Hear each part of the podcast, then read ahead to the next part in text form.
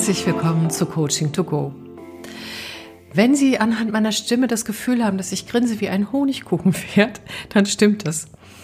Also ob man das jetzt nun so bezeichnet oder wie auch anders.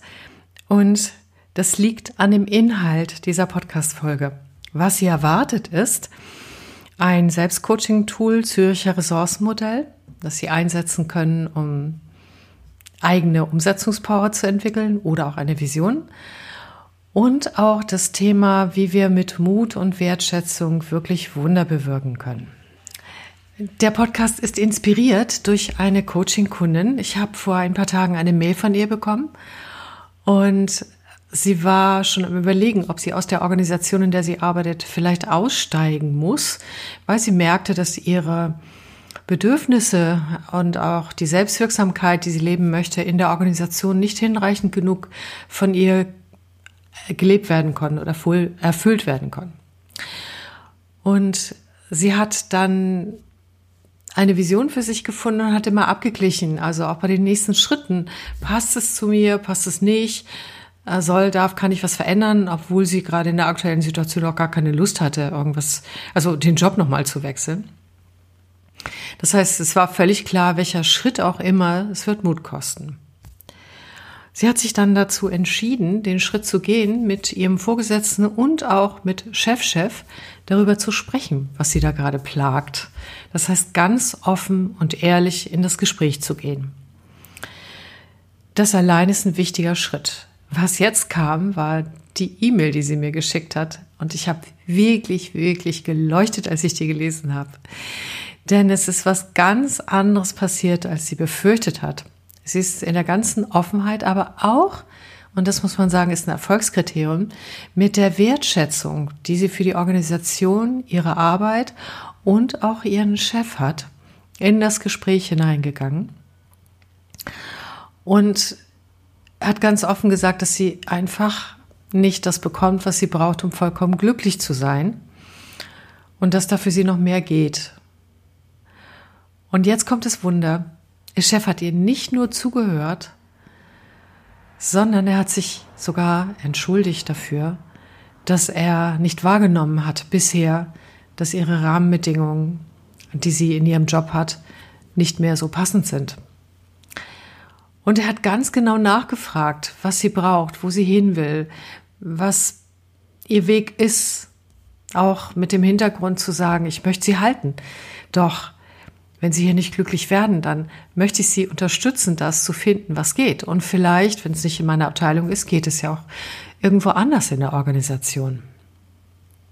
Ja, das muss man sich mal vorstellen. Sie hat natürlich eher mit einer Reaktion gerechnet, obwohl sie schon sagte, das ist ein super guter Chef, ähm, die ablehnend oder abwehrend oder abwartend oder irgendetwas ist, so wie viele von Ihnen das vielleicht schon häufiger erlebt haben.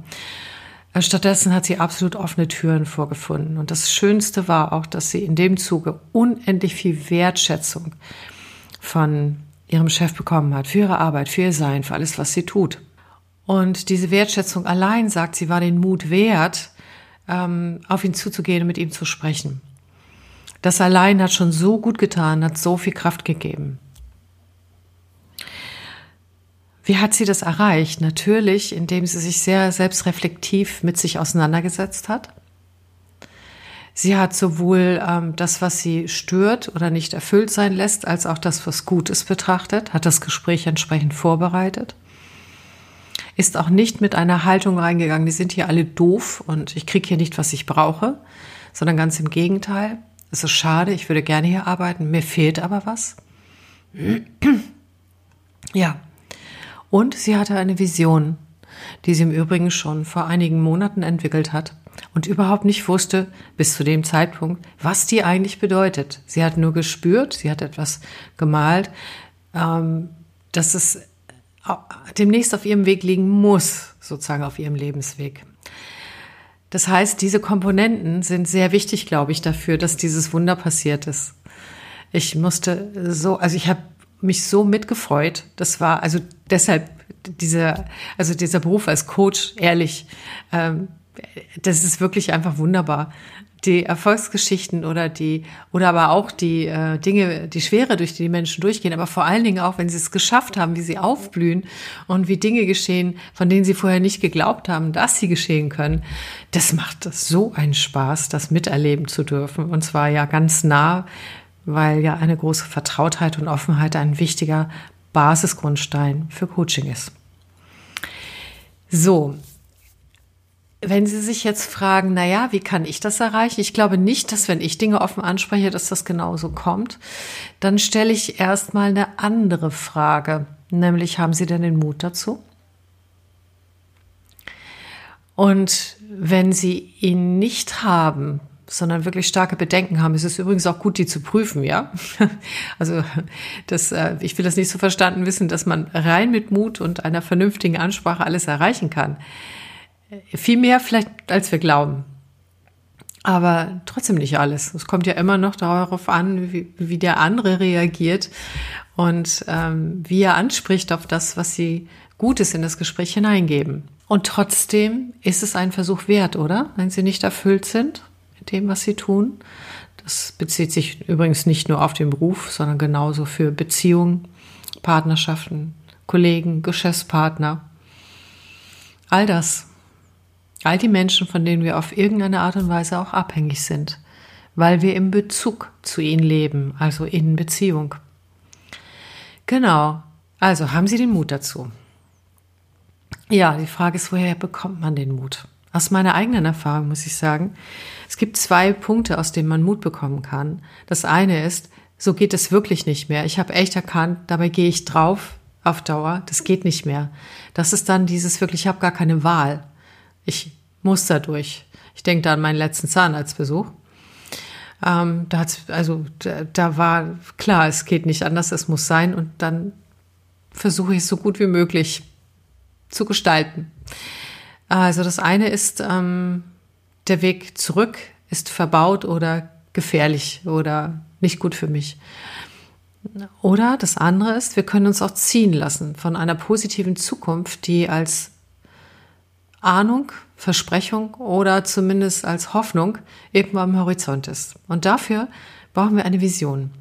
Eine Vision ist aber kein Ziel. Es geht nicht um eine Karriereplanung, sondern das ist oft nicht kraftvoll genug, damit eine Vision wirklich Mut auslöst und auch die Kraft und Energie zum Handeln und auch zum überlegten Handeln, aber auch dem Handeln aus Herz und Bauch heraus.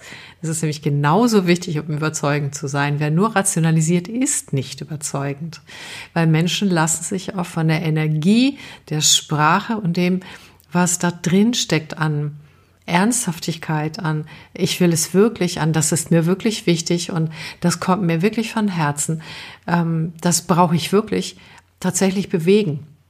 Gerade Führungskräfte dürfen sehr häufig ähm, weil sie bestimmt auch viele Klagen hören, äh, für sich immer wieder herausfinden, ist es jetzt ähm, eine momentane Laune? Ist es was wirklich Wichtiges? Worum geht es dem Menschen? Ist es für die Organisation wichtig, auch um zu entscheiden, wie lange sie zuhören, wie sehr sie sich engagieren? Das ist ganz normal. Also mit Herz und Bauch überzeugend sein, das gehört auch dazu. Aber die Frage ist, wie kann eine gute Vision einem Mut machen? Ganz einfach, indem es so anziehend ist, so attraktiv, indem der Bauch dazu Ja sagt, selbst wenn der Kopf Bedenken hat. Und indem der Kopf aber trotzdem mitgenommen wird. Und dafür habe ich Ihnen eine Selbstcoaching-Methode mitgebracht. Denn über das Thema Gesprächsführung haben wir ja schon gesprochen. Da gibt es ein, zwei Podcasts dazu.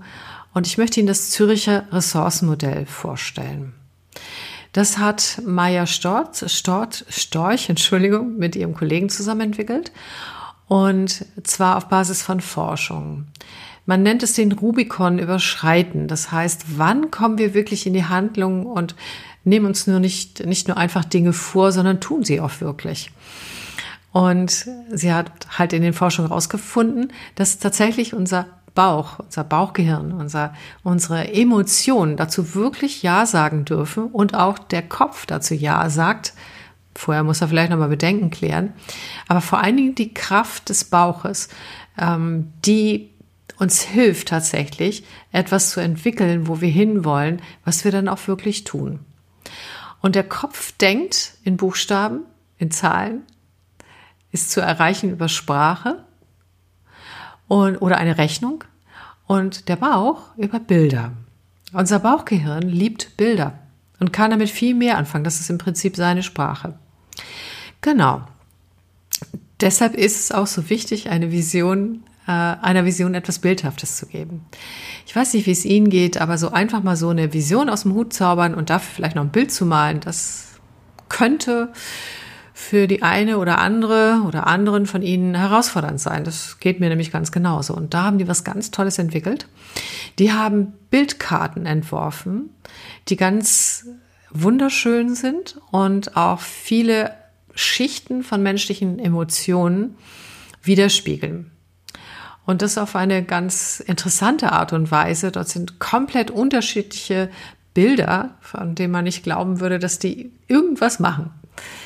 Und ich, wie gesagt, ich habe es gerade nochmal für mich selber gemacht, ähm, an einem Punkt, wo ich ähm, äh, auch Kraft der Motivation schöpfen wollte.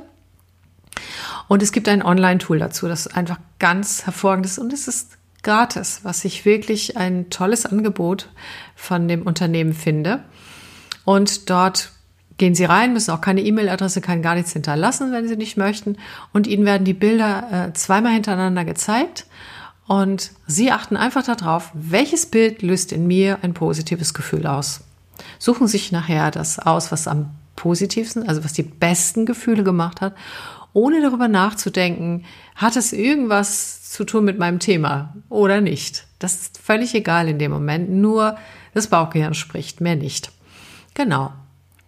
Ja, und im nächsten Schritt geht es dann um den Verstand. Das heißt, Ihnen werden Beschreibungen dieses Bildes äh, Ressourcen äh, sozusagen, also positive Ausdrücke oder etwas, was in dem Bild drin liegen könnte, was das symbolisieren könnte, angeboten. Und dann können Sie mit Häkchen setzen, sagen, welche Sie ansprechen, welche, bei welchen Sie das Gefühl haben, ja, das trifft irgendwie dieses Gefühl. Das heißt, das Gefühl wird in Worte umgewandelt. Und im allerletzten Schritt suchen Sie sich aus den äh, verschiedensten Begriffen ein, zwei, drei oder wie viel auch immer heraus und bilden einen Satz damit. Ich bin äh, mutig wie der Löwe auf dem Bild zum Beispiel. Oder, oder, oder, oder. Oder ich ähm, handle demnächst wie und dann wird das Bild angesprochen und die Ressource, die da drin steckt. Und ähm, oder ich fühle mich wie. So, und diesen Satz zusammen mit dem Bild, die bekommen Sie dann angezeigt und können einen Screenshot machen oder sich das auch als PDF zuschicken lassen. Und dann natürlich für sich irgendwo visualisieren, damit es Sie täglich daran erinnert. Warum funktioniert das? Es gibt einen Hintergrund, den ich ganz sympathisch finde. Obwohl das Bild, was ich heute auch für mich ausgesucht habe, waren zwei Schweinchen, die so ganz nah an die Kamera angegangen sind, mit so ganz, also so ganz saubere kleine Schweinchen mit so ganz ähm, weichen, wie heißt das da vorne drauf? Also diese Nasen, die die haben. Und da ich Vegetarierin bin, war ich irritiert darüber, dass ich mir ausgerechnet Schweinchen aussuche. Ähm, aber ich habe dem Bauchgefühl getraut und nachher in der Übersetzung, was, äh, was das für eine Ressource für mich sein kann, gab es alles wieder einen unglaublichen Sinn und ich habe wirklich nur noch vor mich hingesmiled.